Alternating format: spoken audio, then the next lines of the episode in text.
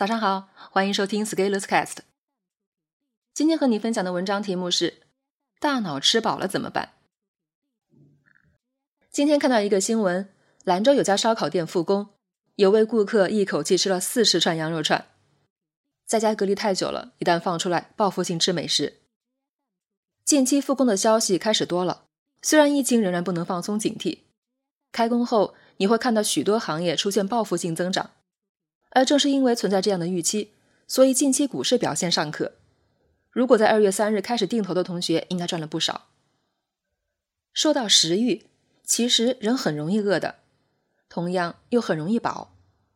我认识一些吃货，口口声声说自己能吃，真上到餐桌，点了各式各样的菜品，没吃几口就吃不下了。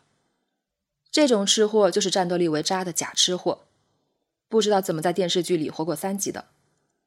当然，我也认识一些朋友，吃的战斗力一流，却很低调，从来不说自己是吃货，总是可以默默的把食物都吃完，不浪费，真是好样的。吃东西是一个边际效应行为，再美味的食物，最开始吃一两口，你会感觉味道绝伦，当你继续吃，味蕾习惯了刺激以后，感觉就会变得不再强烈，而随着饱腹感增加。你继续吃下去的动力会减弱，在那个吃饱的当下，你甚至会进入食物的不应期，你不再对任何美食感兴趣了。心理学上还有一种厌恶疗法，安东尼·罗宾以前讲过一个故事，他的儿子未成年的时候喝啤酒，劝了也不听，于是罗宾买了一箱酒，强迫儿子把这箱啤酒喝完。第一瓶欢喜，第二瓶正常，第三瓶吃力。第四瓶开始出现厌恶的反应，最后真的受不了了，也要喝。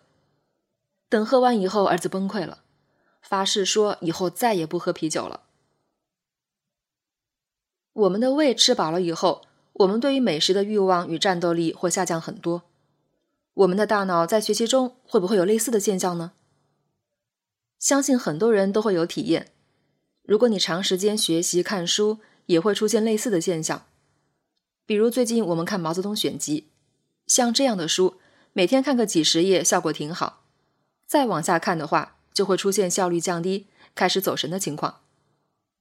不仅是看像《毛选》这样的著作类，其实学习任何东西都会有类似的现象。我们的大脑会吃饱，吃饱以后我们就学不动了。如果你有遇到这样的现象，说明你是正常人。大脑会吃饱。这就给我们一个很深刻的启迪：如果我们想要多吃，那要做的就不是指望一次性全部吃掉，而是分批吃。你想快速进入一个领域，你想学通一门课程，你想掌握一门语言，这些饭量大脑是无法一次吃掉的，所以只能分批拆解，逐个吃掉。而一旦要逐个吃掉，那就必然要涉及持续行动。就是说，你不能只吃一次，必须持续吃，否则你吃不完，这就必然会拉长时间。如果你真正明白这个道理，你是断然不会相信任何知识付费里关于速成的宣传的，你反而会踏踏实实、认认真真的用好每一天的时间，每天投入吃一点，慢慢的把要学的材料喂给大脑，一点点吃掉，时时刻刻用生活常识来引导自己。就像吃饭一样，我们现在大部分人一日三餐，每天要进食，每次吃一点。你很少会看到有人在周一提前把这个月的饭都吃掉，然后这个月再也不吃饭了。你也不会看到有人一个月不吃，最后一天狂补吃。吃饭、进食，给自己补充营养，这就是持续行动的过程，是每天都要做的。但是在学习方面，却有很多人得了急性病，要寻找一招吃饱的方法。他们学习一些快速学习的技术，寻找高效的方法，好像有了这些方法就可以比其他人获得更多的优势。你说，一个吃东西狼吞虎咽的人，比一个细嚼慢咽的人有什么竞争优势呢？我不知道那些宣称自己吃得快的人，到底是在得意什么。有时候。我们是为了打造一个高效学习的人设而故作姿态，来迎合一些市场上这样扭曲的心理罢了。但是这些人就像在网络上直播吃东西的达人一样，最后爆出来是在假吃、做样子的。大脑都会吃饱的，吃饱了以后，我们会遇到学习效率下降，甚至出现厌学的情绪，这些都很正常。当你有了这些症状，你也不要觉得自己有任何问题，于是到处去报课学习，好像那些教你的老师从来不会有这样的情况。其实他们也会有，只不过在你学习的领域时间长，业务熟练了，食量大而已。于是这里引出了一个重要的推论。我们在学习的时候，最开始的脑容量是小的，很容易感觉饱了。当你感觉饱了的时候，是属于输入过载，多做一些输出的工作可以减小负载。什么是输出呢？你上午不是说看了三章书吗？来，把书盖上，给我把三章的知识点提纲默写出来，把导图给我默画出来，把逻辑线条给我独立的写出来。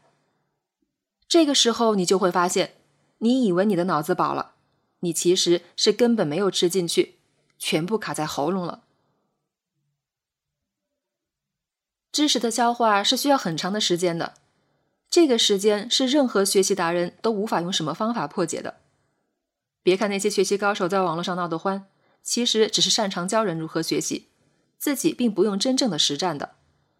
他们的实战最多是看大量如何学习的材料，然后整理拼接，重新组织。然后交给别人，虽然这也要花费一些心力。也正因为这些工作花费了他们的大部分心力，所以他们就真的没有精力去正儿八经的学一个专业，并且达到精通的水平了。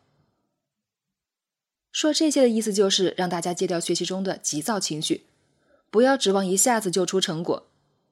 当然，我们又不能到另外一个极端，就是学了又没有真正学进去，这又会变成假学习。